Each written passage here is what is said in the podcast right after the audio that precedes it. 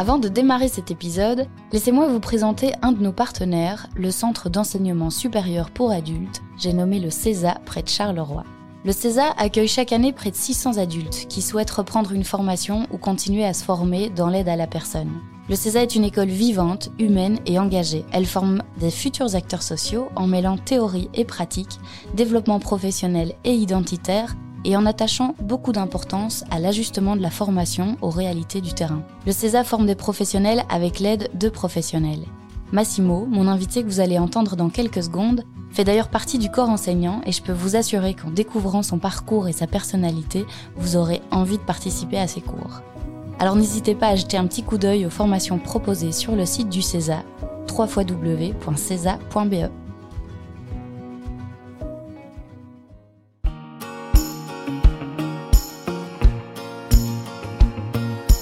Bienvenue dans le podcast J'aime mon métier le premier podcast belge qui met en lumière les métiers humains et inspirants des secteurs du social et de la santé.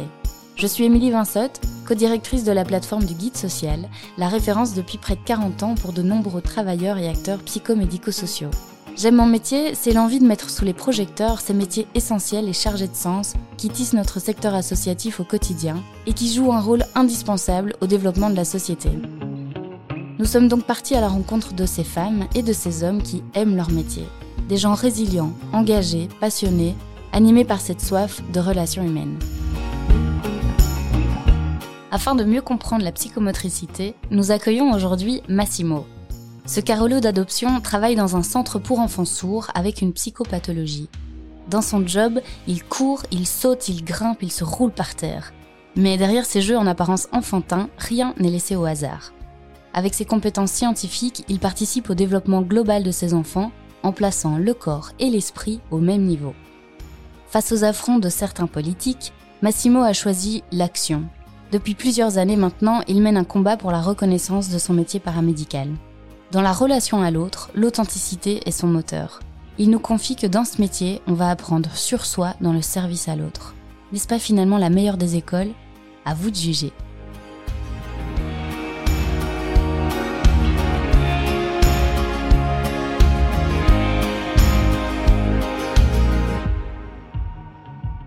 Bonjour Massimo. Bonjour. Comment tu te sens? Ça va, content d'être là. Bienvenue. Merci. Je te propose de te présenter et de nous présenter euh, le métier pour lequel tu es là aujourd'hui. Alors, je m'appelle Massimo Majorana. Alors, je suis psychomotricien. Je travaille dans un centre pour enfants sourds ayant une psychopathologie. Euh, je travaille aussi chez moi en libéral. On est une équipe, pour le moment on est trois, mais on sera peut-être quatre, cinq d'ici peu. J'enseigne aussi dans le bachelier dans plusieurs écoles. Je suis président de l'Union professionnelle belge des psychomotriciens francophones. Et donc voilà, là, on travaille vraiment à la reconnaissance du métier, à aider aussi les, les, les praticiens à réfléchir sur leur métier, etc. Donc voilà. J'ai 33, bientôt 34. Je suis né à Bruxelles, mais je vis maintenant depuis euh, ouais, quasiment 10 ans euh, à, à Charleroi. J'ai deux enfants, famille d'accueil. Euh, je suis marié, et voilà.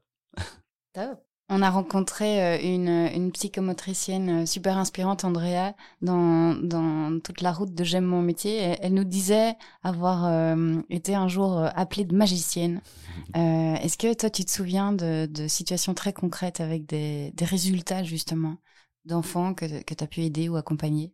Oui, c'est euh, souvent, hein, quand on parle de la psychomote, il y a un aspect un peu magique, alors que non, quand on décortique, il y a plein de choses. Comme je disais, il y a l'aspect scientifique carré, euh, cadré qui est là. Mais, mais c'est vrai que quand on regarde ça ou quand on explique ça, ça fait un peu boum, la chose, elle apparaît par magie. Euh, et, et c'est vrai que euh, dans le centre où je travaille, après, il y a l'aspect pluridisciplinaire, mais, mais quand même, un, un, jeune enfant de 7 ans, non-verbal, autiste, sourd, qui un jour, un matin, en, en en accueil justement on fait la litanie des jours en disant lundi, mardi, enfin avec une petite comptine, une petite chanson, enfin une chanson, chanson signée, qui pour la première fois se met à chercher ses doigts et qui se met à, faire vraiment le signe du jeudi. Et ce qui était vraiment hyper euh, prenant et, vraiment qui, qui, était ce côté un peu magique, c'était de voir comment en fait en un seul geste il venait intégrer tout ce qu'on venait de travailler pendant, parce que ça faisait au moins deux ans que je le suivais. Donc voilà, euh, c'était vraiment un moment magique, clairement. Euh, ça, c'était il y a deux ans. Maintenant, il dit plein de choses. Il nous regarde dans les yeux. Il cherche plus ses doigts quand il fait des signes, etc. Et ça aussi, tous les jours, quand je le vois occuper à signer, je me dis, mon Dieu, tout le travail qui a été fait pour qu'il puisse s'approprier son corps, qu'il puisse être dedans, se concentrer sur ses mains, etc. C'est là, quoi. Ça y est. Euh, et ça, c'est des moments, c'est des pépites, quoi. C'est vraiment des pépites. J'imagine.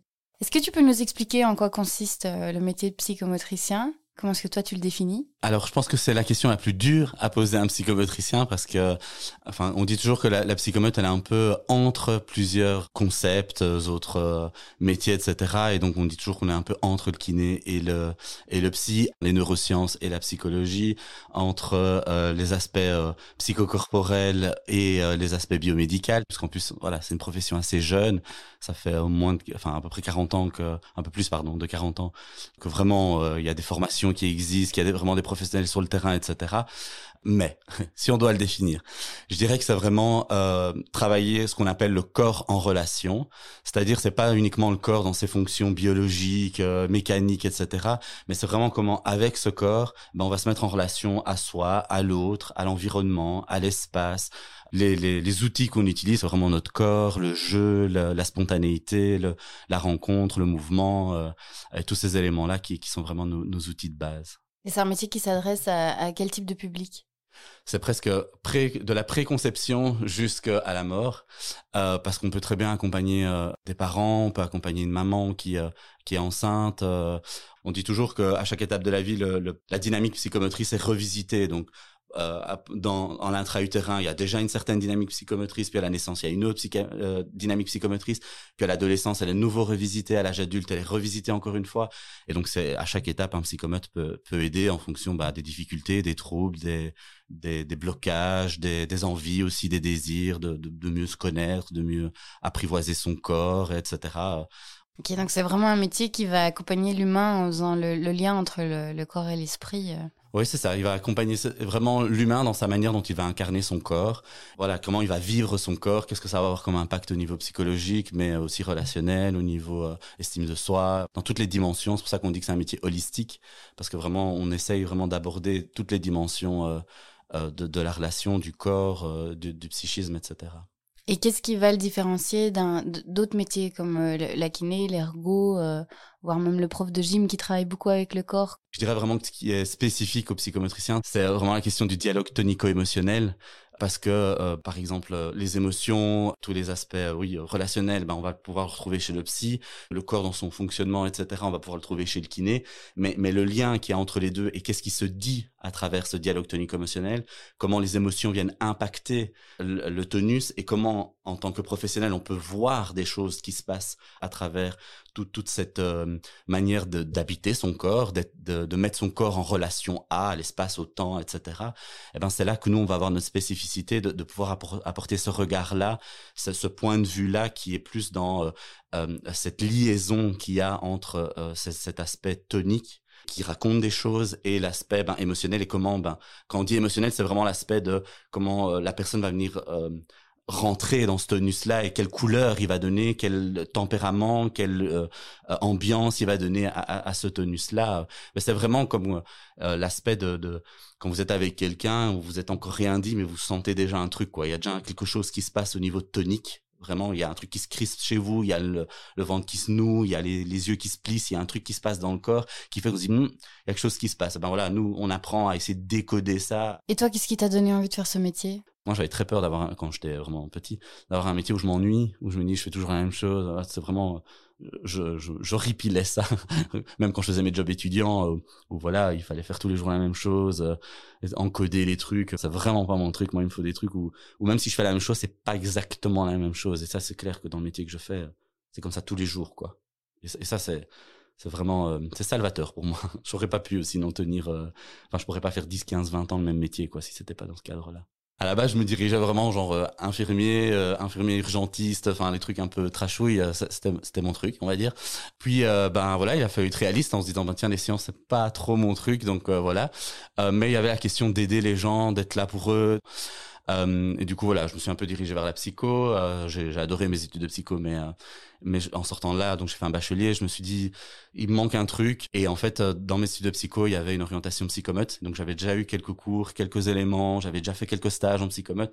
Et je me suis vraiment dit, mais en fait, c'est ça, quoi. C'est, c'est le corps, le mouvement, euh, tout ce qui va avant le, verbal. Euh, je suis très intuitif aussi. Et donc, pouvoir utiliser mon intuition, utiliser ce qui se passe dans mon corps, c'est vraiment ça après qui m'a dit, OK, hop, c'est parti. on se redirige vers la psychomote et on y va à fond.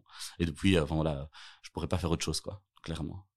Et donc, tu es passé par une, spécialisation et pas, tu n'as pas recommencé euh, le, bachelier de psychomotricité Non, j'ai bien recommencé le bachelier parce que au moment en fait où, où, je finissais mes études de psycho et au même moment le, le bachelier en psychomote commençait et donc toutes les spécialisations, en tout cas les spécialisations euh, qui forment vraiment au métier de psychomotricien et qui sont pas juste un petit plus par rapport à notre diplôme de base, euh, ça passait en, en, bachelier et donc du coup, ben voilà, j'ai fini mon bachelier, je le finissais en, en début septembre et mi-septembre je recommençais mon deuxième bachelier pour faire la psychomote. Quoi. Et la formation en tant que telle, elle consiste en quoi? Il y, a, plus de pratique, il y a plus de théorique tu, tu peux un peu nous en parler? Oui, alors c'est vraiment une alliance des deux, hein, parce que euh, y a un auteur en psychomote qui dit toujours que le psychomote il est un pied dedans, un pied dehors, c'est-à-dire qu'à la fois il est là avec tout ce qu'il est, euh, son intuition, etc., mais à la fois il doit avoir un pied dehors pour réfléchir, pour aller chercher ses cours théoriques, pour aller chercher euh, toute la réflexion et tout l'aspect scientifique, l'aspect cadré, etc.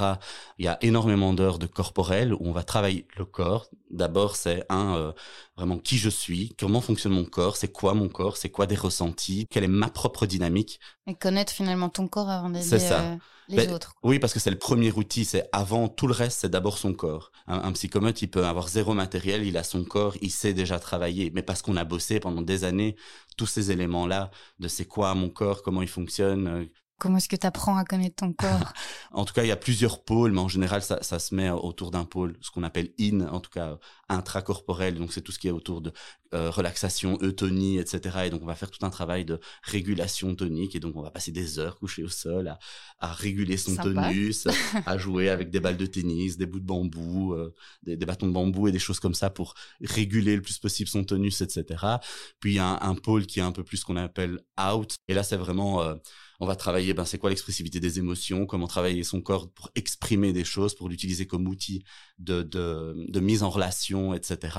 Et puis, il y a l'aspect un peu plus ce qu'on appelle relationnel, où là, on va travailler, ben, par exemple, on va travailler le regard, et ben, comment dans le regard, je vais mettre en contact avec l'autre. On va passer des heures et des heures, des heures à, à aller chipoter dans tous ces endroits-là, vraiment, euh, euh, tout au long. Et au plus on avance dans la formation, au plus tous ces éléments-là vont être au service de l'autre. Ce que je connais de moi, ce que je connais du corps, du fonctionnement du corps, etc.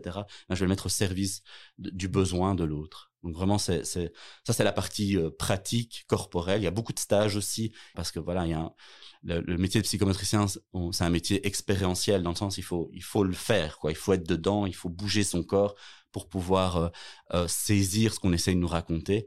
Et puis on a tous les cours euh, la neurosciences, euh, les cours, euh, tous beaucoup de cours de psycho aussi, euh, des cours d'analyse, parce que voilà, quand on est avec quelqu'un entre guillemets qui n'a pas de difficulté, ben voilà, l'action tonique, la mise en relation, c'est assez facile. Mais quand on est avec quelqu'un qui a des troubles, qui sait pas regarder parce que c'est trop compliqué pour lui, ou qui a des troubles moteurs et qui sait pas lever la tête, en équipe pédagogique, on, en rigole souvent en disant que c'est un peu un éléphant qu'on met euh, dans un petit vase en porcelaine, quoi, parce qu'il y a beaucoup de choses à, à apprendre dans assez peu d'années pour finir, puisque c'est un bachelier. Mais vraiment, c'est le fait d'expérimenter, de se mettre dedans, d'utiliser son corps qui permet vraiment de développer tout ça, quoi. C'est assez génial d'avoir une formation où tu apprends tellement de choses sur toi. Oui. C'est rare quand même de, de, de travailler euh, sur soi et d'obliger finalement l'étudiant à travailler sur soi avant d'aller euh, travailler avec les autres. Oui, c'est ce qui est déroutant. D'ailleurs, en général, en première, ils arrivent, ils disent, quoi je tombe? Qu'est-ce qu'ils me veulent? Pourquoi ils me font faire tout ça? J'ai pas envie d'aller débroussailler tout ça, moi. Mais, mais après, il y a du plaisir qui naît à aller chercher ces éléments-là, et ce qui permet aussi de se dire, on n'est pas en thérapie non plus, quoi. Hein. on reste dans un cadre pédagogique, et donc d'aller chercher ces éléments-là comme des outils, comme une meilleure connaissance de soi pour aller en, en relation à l'autre. Et c'est clair qu'à partir du moment où on est dans oui, dans ce qu'on appelle le dialogue tonico-émotionnel, on peut pas faire autrement que d'être soi. Quand on est psychomote, c'est vraiment la même chose. Il faut être authentique dans, dans, dans qui on est pour pouvoir accompagner les autres. Et finalement, euh, l'authenticité, c'est quelque chose qui euh, qu'on entend chez tous les travailleurs euh, du social et de la santé qu'on a qu'on a rencontrés jusqu'à maintenant. C'est le, le, premier conseil qu'ils donnent dans la relation à l'autre, c'est d'être en confiance avec soi et d'être authentique. Sinon, sinon ça marche pas, quoi. Oui, bah ça, je suis vraiment persuadé de ça, que dans le social, il n'y a pas le choix. Il faut y aller avec qui on est, euh, comme on est, euh, avec nos forces, mais aussi nos limites, et pouvoir dire à des moments, bah ça, je sais pas le faire, ou pas comme ça en tout cas, parce que là, ça, ça vient me chercher dans des trucs qui sont, sont pas possibles, parce qu'on a affaire à l'autre, on a affaire à l'autre en plus dans la détresse en général, en tout cas dans la difficulté. Et quand l'autre il est dans la difficulté, il a besoin de quelqu'un en face de lui qui soit qui soit vrai, qui soit là, qui soit réellement là, même s'il peut pas faire grand chose, mais juste d'être là, déjà ça aide et d'être là qui on est avec toutes nos forces, nos faiblesses, notre histoire. C'est aussi pour ça comme psychomote on travaille beaucoup ça. On travaille tous les aspects aussi de, ben oui, mais euh, ma dynamique, mais aussi ma dynamique par rapport à mon histoire, à qui je suis, à comment j'ai grandi, à ce, qu'on, ce que mon corps a, a subi entre guillemets ou la manière dont il s'est construit pour faire face à tous les éléments. Les stages euh, t'ont, appris à, décoder justement tous ces outils euh, pendant ta, ton bachelier? Ce qui est intéressant aussi, c'est que les stages, on les fait aussi bien euh, en crèche euh, qu'en école maternelle, que ce qu'on appelle en éducation prévention, donc par exemple tout ce qui est extrascolaire, que euh, tout ce qui est du côté, enfin en tout cas soins, accompagnement, aide, thérapie. Donc vraiment, on, essaye de toucher à tous les champs. Euh, pour pouvoir vraiment euh, se confronter à ça le, le, plus, le mieux possible. Et moi, vraiment, mes stages, euh, ils m'ont plus permis en fait de révéler tout ce que j'avais appris dans mes cours et de me dire ah ok c'est comme ça que je les imbrique l'un à l'autre pour pouvoir être là euh, pour, pour l'enfant. C'est vraiment euh, tiens quand l'enfant euh, il fait ça ou il joue de telle manière ou il a telle difficulté vraiment les stages me permettaient de révéler tous ces éléments là et du coup de pouvoir ajuster ben, ma manière de, de, travailler avec les outils que j'avais appris dans, dans mon cours et aussi les maîtres de stage qui pour moi ont vraiment été des mentors vraiment des, des gens qui m'ont aidé un peu à cadrer à recentrer les interventions qu'on peut faire et, pas être là en, mode euh, oui euh, c'est intuitif je vais y arriver tout va bien quoi non il faut aussi euh, il faut réfléchir à ce qu'on fait quoi et donc les stages servent vraiment à ça aussi tu te souviens toi justement d'une d'une situation où tu t'es un peu pris la, claque du débutant au début de ton stage ou pendant tes stages? Oui, il y en a plein, hein, évidemment. Parce qu'au début, c'est claque sur claque en vrai. Hein. Surtout quand on commence à, à aborder les troubles, les pathologies et qu'on arrive dans des pathologies un peu plus compliqué, un peu plus euh, ouais où faut vraiment chercher quoi avant avant d'arriver à, à, quelque chose. Euh, bah ouais là c'est souvent claque sur claque des moments où, euh, où, je me dis ouais avec tel enfant euh, on va aller travailler le regard j'y vais je m'approche tout doucement j'y vais vraiment à, à tâtons je m'annonce parce que c'est compliqué pour cet enfant là de, de, de sentir quelqu'un arriver euh, près de lui etc et puis au moment où moi je me sens un peu installé hop il se lève et il se barre et je suis là ok inutile. Mais mais voilà c'est c'est aussi comme ça qu'on apprend parce que voilà, j'avais été souvent un peu trop vite ou j'avais m'étais pas suffisamment annoncé ou j'avais été trop frontal alors que peut-être quelque chose sur le côté ou par derrière aurait été plus facile à aborder pour lui ou des choses comme ça. Euh. voilà, c'est très régulier des moments comme ça où on se dit ouais, ça y est, je suis ajusté, je me sens bien et puis boum, ah non, pas du tout en fait, euh, j'avais rien compris. Tu as su très rapidement que tu voulais travailler avec des enfants? À la base, euh, non. à la base, je voulais pas les enfants. Pourquoi? Parce que c'était vraiment les ados qui m'intéressaient, qui me, Ouais, c'est le côté avec les ados, c'est toujours un peu plus compliqué, quoi. Le côté toujours un peu trashouille. Euh, moi qui me. Tu cherchais du trashouille. Ouais, bah de nouveau, on est on est qui on est, quoi. Je veux dire, on y va avec euh, avec ce qu'on est et ce qu'on aime et ce qu'on n'aime pas, etc. Euh, et, euh, et, donc voilà. Mais en fait, vraiment au cours de mes stages, je me suis dit, mais ah, les, les enfants, c'est génial, quoi. Il y a tellement de trucs qui se passent. Mais du coup, maintenant, j'essaye vraiment d'avoir les deux, quoi. Aussi bien des, enfants que des ados. Même si les enfants, je vais pas chez les tout petits parce que, voilà, c'est moins mon truc. Et en plus, dans les équipes où je bosse, il y en a d'autres qui sont vachement plus calés que moi euh, au niveau des, vraiment des tout petits. Mais aussi parce que, bah, de nouveau, euh, authentique, quoi. Euh, voilà, les, bébés j'aime bien, je peux bosser avec, mais c'est pas c'est pas là que je kiffe mon travail. Bon bah du coup tu sors de tes études et tu te lances sur le marché du travail. Euh, vu que c'est un métier qui était encore assez récent, comment est-ce que tu as senti euh, le marché du travail? Ouais, c'était assez compliqué hein, parce qu'en plus moi euh, j'étais aux études au moment où euh, où la ministre a, sorti sa fameuse lettre où elle disait euh, ben non on reconnaîtra pas les psychomotes et, euh, et, ça va être compliqué quoi. On en profite alors pour faire une petite parenthèse sur la, reconnaissance du métier. Donc si je résume, en 2012, ce fameux bachelier en psychomotricité paramédicale arrive via le, le ministre de l'enseignement à l'époque c'était euh, Jean-Claude Marcourt. La même année, notre ministre de la santé, Madame Onkelings, elle tente de faire justement passer la psychomote comme profession paramédicale auprès de la, Commission nationale des professions paramédicales. Euh, malheureusement, c'est donc un avis défavorable euh, qui s'ensuit. Euh, les avis divergent du côté flamand et puis du côté francophone. En 2015, la mutualité chrétienne prend en charge le remboursement des séances de psychomotricité le, statut n'est pas complètement fixé jusqu'à 2016, où la ministre de la Santé, à l'époque Maggie de Bloch, met un gros stop à tout ça. Je vais reprendre une de ses citations assez fortes qu'elle avait dites à l'époque. Elle estimait qu'il n'y avait aucun intérêt démontré, en termes de santé publique, de reconnaître et d'ajouter un énième professionnel de la santé pour appliquer des techniques aux patients. Tu t'en souviens de cette époque du coup? Oui, oui, tout à fait. Moi, j'étais dans les dernières années de ma formation de psychomote. On voit arriver cette lettre, ben, on a fait une manif et tout. Et donc, oui, 2016, elle, voilà, elle, elle, donne vraiment un avis qui est défavorable et, oui, rend les discussions qui étaient jusque-là possibles, ben, ça les rend de moins en moins possibles puisque ben, il y a une, décision claire qui dit que ben non, il y a pas, il y aura pas de reconnaissance paramédicale. donc, ça a été vraiment très compliqué à vivre pour tous, hein, que ce soit les psychomotriciens qui travaillent, il y en a qui travaillent plus de 30 ans, qui disaient, mais euh, donc ça fait 30 ans que je travaille euh, quelque chose que je peux pas, parce qu'il euh, y avait vraiment la menace d'être dans l'illégalité. Il y a des choses qui bougent, il y a des choses qui s'ouvrent, mais on n'arrive pas à les faire bouger par le fait qu'on est paramédical. On les fait bouger par le fait que sur le terrain, on a une reconnaissance, les mutuelles, comme on l'a dit, nous suivent. Maintenant, depuis, il y a eu Partenamut qui nous a suivis, il y a Solidaris qui nous suit aussi. Voilà, donc tout ça progresse aussi. au niveau des hôpitaux, maintenant, on a une euh, une description de fonction, ce qui n'était pas le cas avant. Euh, enfin, toutes des choses comme ça qui font qu'on avance, on avance, mais on les grappille parce qu'en fait le terrain continue à avancer et mm. le terrain continue à, à, faire ses preuves et pas par euh, ce qu'on espérait.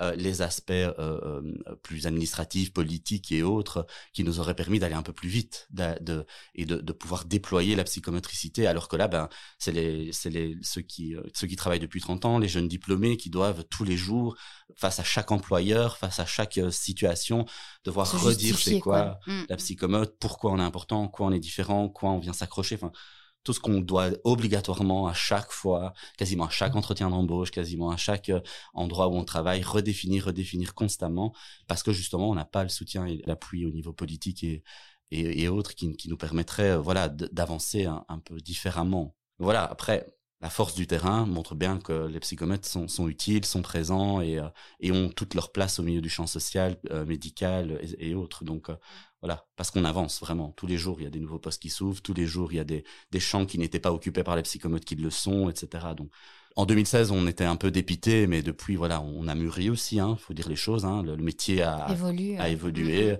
a pris, a pris en compte aussi différents éléments qui ont pu être dits à ce moment-là, et, et, euh, et, et, on a continué le travail, quoi. Et euh, ça paye aujourd'hui. Tu sors de tes études 2016, euh, presque 2017 un peu dépité du coup quand tu sur le marché du travail ou ça va T'étais motivé euh? Oui, non, moi j'étais ultra motivé. J'ai eu la chance de, trouver un emploi assez rapidement, euh, ce qui m'a permis, enfin c'était un, temps partiel, mais ça m'a permis alors du coup de, me lancer en libéral quasiment en même temps et donc du coup voilà ça a été et en plus j'ai trouvé dans un secteur qui me plaisait hyper fort et j'y suis toujours à l'heure actuelle donc euh, mais clairement je fais partie des profils chanceux parce que il y en a beaucoup d'autres qui ont vraiment galéré euh, pendant plusieurs années avant de, trouver un emploi, avant de trouver un poste euh, qui leur plaît, euh, avant de pouvoir se lancer en tant qu'indépendant. Parce qu'en fait, la, plus forte demande vient du côté du libéral, où c'est vraiment les, les, neuropédiatres, les pédopsychiatres, les PMS, les écoles qui nous envoient vraiment énormément de, de, de patientèle.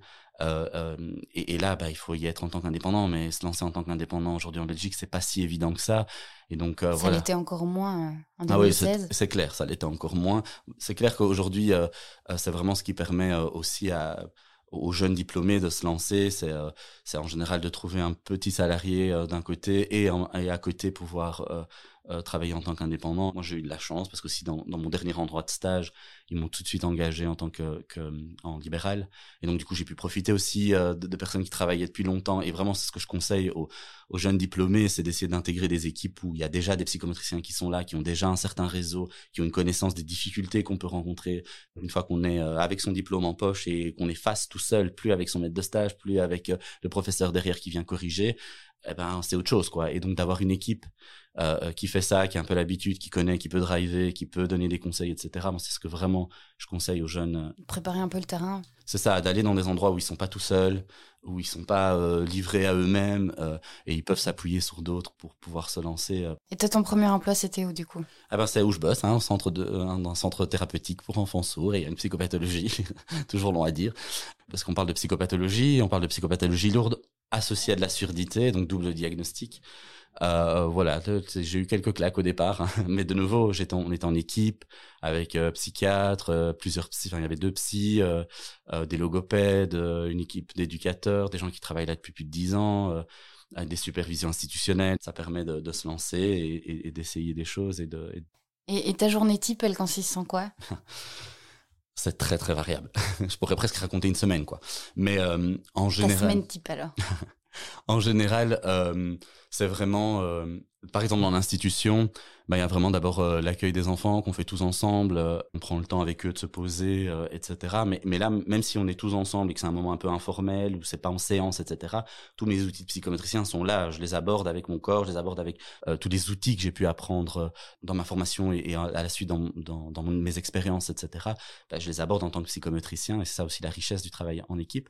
Puis après, ben voilà, il y a un petit temps d'accueil en plus petit groupe où on fait des choses un peu plus, voilà, quel jour on est, c'est quoi la météo enfin voilà, pour essayer un peu de les situer dans le temps, dans l'espace, euh, euh, pour qu'ils puissent s'intéresser à l'environnement, etc. Et puis ensuite, euh, voilà, il y a les activités qui démarrent, et c'est à ce moment-là, en général, que j'ai des prises en charge. souvent, j'ai aussi bien des prises en charge en individuel qu'en petits groupes au sein de l'institution.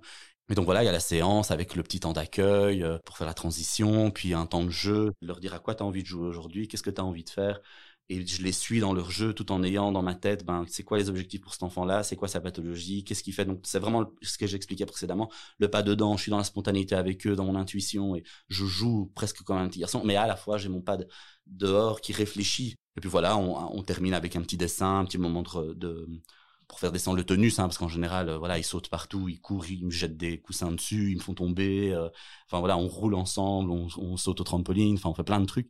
On, le tonus est bien activé, et puis on prend un petit temps avant de les ramener chez les éducs. On fait un petit dessin aussi de symboliser ce qu'on a, ce qu'on a fait ensemble.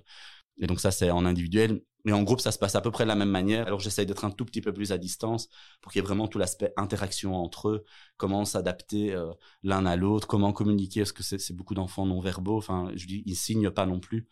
Euh, ils n'ont pas d'accès au langage, peu, pour une partie en tout cas. Après, j'accompagne aussi les éducateurs en activité, toujours dans ma fonction de, psychomote, mais par exemple, j'ai un, temps classe avec euh, l'institutrice. Voilà, peut-être amener une autre manière d'aborder euh, la matière euh, qu'elle doit aborder avec ces enfants-là, une autre manière de les appréhender, une autre disposition de l'espace pour qu'ils soient plus à leur aise, etc. Et vraiment, avec cette grille de lecture qu'on a de relation à soi, à l'autre, au temps, à l'espace, bah, réfléchir à l'apprentissage. Voilà, ça c'est un peu à l'institution une journée type. Après, voilà, il y a en, il y a en libéral, il y a, euh, puis il y a des, des, moments où le matin je suis en libéral, l'après-midi je suis en cours et euh, le lendemain matin je suis en institution et puis je suis nouveau en cours. Enfin voilà, donc euh, sans oublier les réunions pour l'union, etc. Il n'y a pas souvent une journée qui se ressemble. Non, non, et c'est très très chargé en général parce que bah, en tant que psychomote, c'est rare d'avoir un seul salariat. Et donc euh, une journée type d'un psychomote, euh, c'est passer d'un endroit à un autre, d'un boulot à un autre, d'une prise en charge thérapeutique à un soin, à, quelque chose plus du côté du soin ou du côté de l'éducation ou d'aller en crèche. Et puis le soir, on a euh, trois patients qui ont des troubles, etc. Et souvent, c'est des journées comme ça pour des psychomotriciens parce que bah, il faut pouvoir grappiller les différents endroits où on peut aller travailler, puisque bah, c'est ça aussi une des conséquences de la non-reconnaissance. J'imagine que ça enrichit la pratique aussi d'avoir autant euh, clair. de cordes à son arc à développer. Oui, et puis ça fait du bien aussi, hein, dans, dans le sens où quand on se retrouve euh, toute la journée qu'avec des patients qui sont en difficulté, qui nous amènent dans des trucs lourds et difficiles, ben d'avoir après le lendemain matin euh, des bébés qui vont bien et qui gazouillent et, et, on doit juste être là dans du soutien au développement, aider un peu les péricultrices ou, ou l'équipe encadrante la diversité, ça permet aussi de tenir le coup. Ça permet de dire, OK, je peux travailler comme ça 10 ans, 15 ans, euh, sans, sans, sans, problème, parce que je suis pas tout le temps avec des trucs méga lourds. Euh, je suis parfois avec des trucs plus légers. Je suis aussi avec des choses euh, qui me plaisent différemment, ou qui me permettent de déployer d'autres outils. Ce qu'on fait avec les petits, bah, c'est ce qu'on va déployer autrement avec des pathologies. Et donc, ça nous réapprend notre métier à chaque fois. Parfois, c'est dur au niveau garder l'énergie, hein, parce qu'il faut, il faut s'adapter d'un endroit à un autre, d'une équipe à une autre, etc. Mais, une fois qu'on trouve son rythme et qu'on trouve euh, ce qui est ajusté pour soi, eh ben, ça c'est vraiment hyper enrichissant. Comment est-ce que toi tu gères euh, la difficulté des pathologies des enfants personnellement? Déjà, il y a vraiment les outils du psychomote hein, qui permettent vraiment de prendre de la distance, euh, de, de pouvoir identifier euh, qu'est-ce qui vient nous toucher trop fort, etc. Créer un réseau alors euh, avec d'autres psychomotriciens qui travaillent dans la région ou d'autres professionnels qui travaillent dans la région, mais vraiment euh, ne pas ne pas ne pas être seul quoi. C'est vraiment pour moi ce qui est ce qui est le plus important c'est ça qui fait qu'on tient le coup et trouver son rythme. Ça, c'est hyper important aussi. De ne pas se surcharger et d'assez rapidement, quand on sent que ça surcharge, essayer de réaménager les choses parce que sinon, euh, c'est très compliqué, quoi. Toi, tu vas plutôt te nourrir euh, dans la relation à l'autre que justement en, te, je sais pas, en décompressant euh, le, euh, la musique à fond dans ta voiture en rentrant. Tu as besoin de ça, de, partager ah, En fait, je fais les deux en vrai. Mhm. Parce que donc moi, je bosse, à à peu près une heure de chez moi. Et donc, voilà, l'heure dans ma voiture, en général, elle sert à ça. Elle sert à décompresser, à lâcher tout ce que j'ai pu vivre dans ma journée. mettre la musique à fond, chanter à tue-tête. au début, ça m'arrivait même de, lâcher nerveusement. quoi. J'avais des, des, des fous rires ou même pleurer plusieurs fois euh, après des journées, mais c'était juste lâcher en fait euh, tout ce qui s'était passé de la journée pour redémarrer le lendemain, euh, un peu nettoyer tout ça quoi. Non non, il faut les deux. Sauf que ça, ça suffit pas quoi. Enfin, selon moi, en tout cas, quand on a face à des pathologies lourdes, ça suffit pour de jour en jour, mais dans le long terme, ça suffit pas. À un moment, il faut, il faut, il faut il faut aller chercher d'autres outils quoi mhm. ouais c'est ça clairement clairement, même si euh, voilà, les vacances c'est hyper important, il faut se les prendre parce que c'est parfois compliqué, hein, surtout quand on est en libéral, on a toujours un bilan qui traîne, on a toujours notre euh, euh, la compta qu'on n'a pas fait, le, un, intervenant externe qu'on n'a pas contacté. Il faut pouvoir mettre un stop et dire non non là c'est mes deux semaines de vacances, c'est ma semaine de vacances, stop, je le ferai quand je reviens. Mais parfois c'est compliqué, hein. sincèrement, parfois on est là ouais mais cet enfant là c'est l'urgence. Oui, parce que tu t'attaches aussi. C'est des enfants que tu as envie de suivre sur le long terme aussi. Oui, puis en plus, on y va authentiquement, hein, comme on le disait, on y va avec qui on est, mais ça veut dire qu'on y va aussi avec nos émotions, même si, de nouveau, on va on y va du côté professionnel, on y va avec toute notre rigueur, le cadre, toutes les théories qu'on a en tête, etc. Il n'empêche qu'on y va avec qui on est, avec nos émotions, avec ce qui nous plaît, nous déplaît, etc. Donc évidemment qu'on s'attache, mais c'est là où il y a vraiment toute la posture du professionnel qui doit être présente et, pouvoir prendre distance, pouvoir se préserver, préserver sa famille. Je sais bien que moi ma famille c'est un, un mes garde-fous quoi. Quand quand mes enfants commencent à me dire que que enfin ils ont ils ont trois ans trois trois quatre ans mais ils commencent des fois à me dire euh, ah t'es trop sur ton ordinateur oh, t'es trop euh, t'es pas là reviens t'asseoir à côté de moi. Je dis ok il est temps je crois que je ce bilan là je le ferai demain je le ferai après demain je le ferai quand ils seront au lit ou à un autre moment. Donc voilà trouver ces garde-fous c'est aussi nécessaire quoi. Tu parlais que tu étais famille d'accueil. Oui euh, donc tu te challenges la journée au boulot et puis tu rentres chez toi et tu te challenges euh, à nouveau oui, oui, en plus c'est des jumeaux, hein, donc euh, euh, voilà.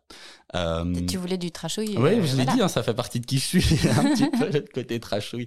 Enfin voilà, il y avait quelque chose dans la famille d'accueil qui qui m'attirait très fort et qui me plaisait très fort du côté de de on sait d'où ils viennent, on connaît leurs racines, on peut expliquer aux enfants qui sont leurs parents, peut-être qu'ils les rencontreront.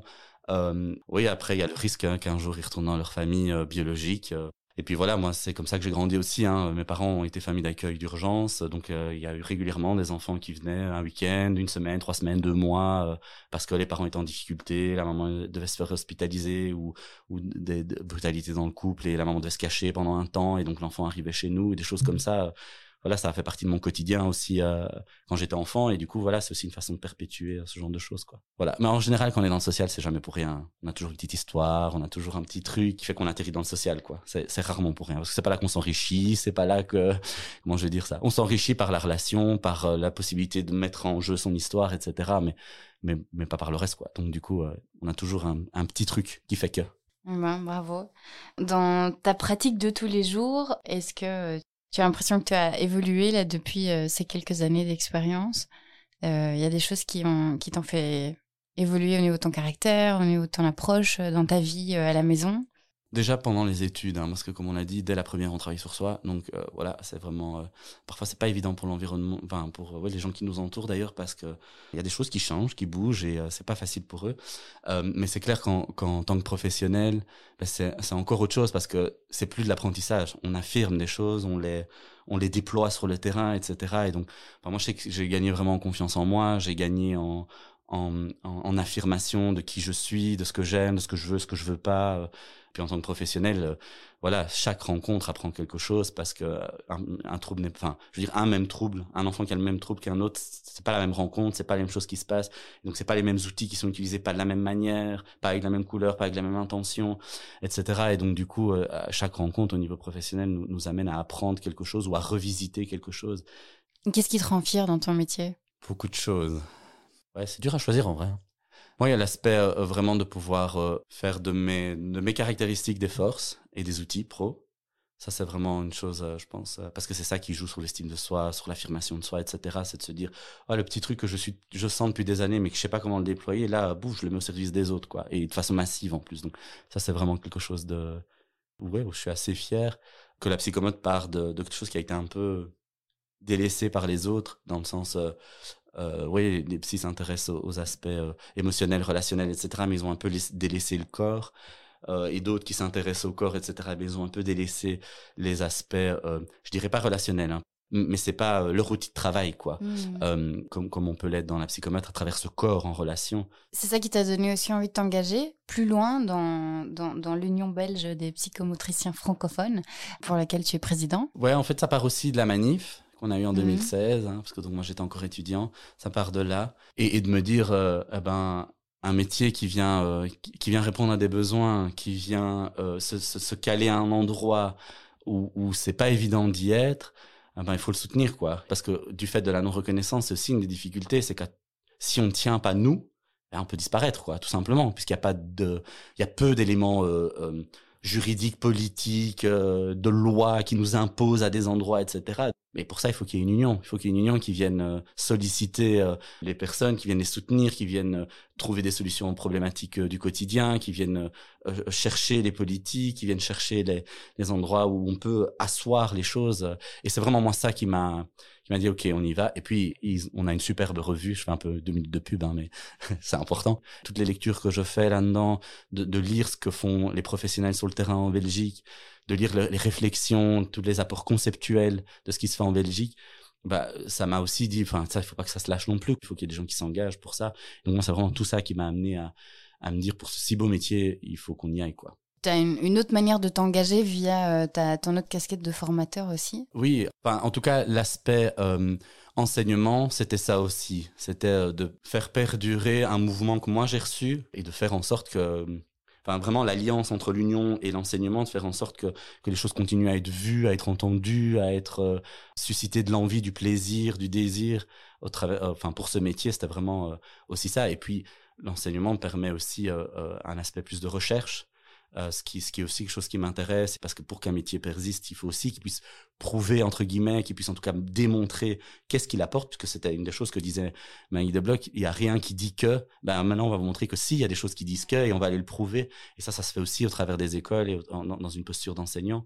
Donc c'est aussi pour ça que, que, que j'ai été du côté de l'enseignement, quoi. Qu'est-ce que tu voudrais dire pour inspirer les, les jeunes qui peut-être se dirigeraient vers, euh, vers le, le bachelier en psychomotricité? Fais ta pub justement pour ton métier.